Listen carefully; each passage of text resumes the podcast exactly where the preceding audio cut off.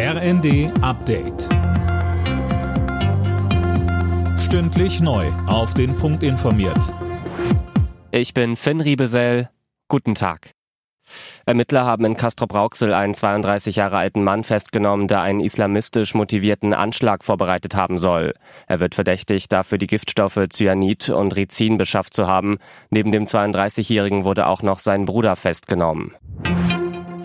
Die Corona-Zahlen in China gehen gerade durch die Decke. Die Volksrepublik beendet aber von heute an dennoch die rund dreijährige Abschottung zum Ausland.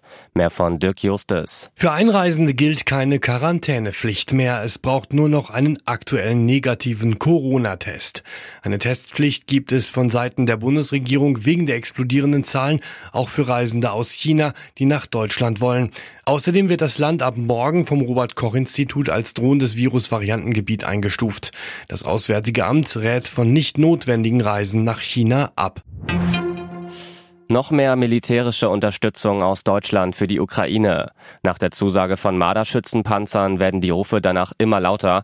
Fabian Hoffmann, im Fokus sind die Leopard-Kampfpanzer. Genau, da wird von vielen Seiten gefordert, dass Deutschland auch dabei seine Blockadehaltung aufgibt, so beispielsweise die CSU, aber auch innerhalb der Ampelparteien Grüne und FDP. Der ukrainische Botschafter in Deutschland, Makeyev, zeigt sich in der Wirtschaftswoche optimistisch. Dass mehr und mehr gesagt wird, dass die Ukraine bis zu einem Sieg unterstützt werden muss, ist eine vielversprechende Ausgangslage für Regierungsentscheidungen, auch mit Blick auf die Lieferung von Leoparden, so Makeyev.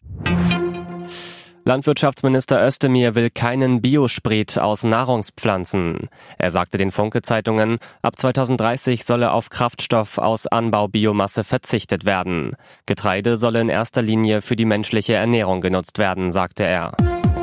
Alle Nachrichten auf rnd.de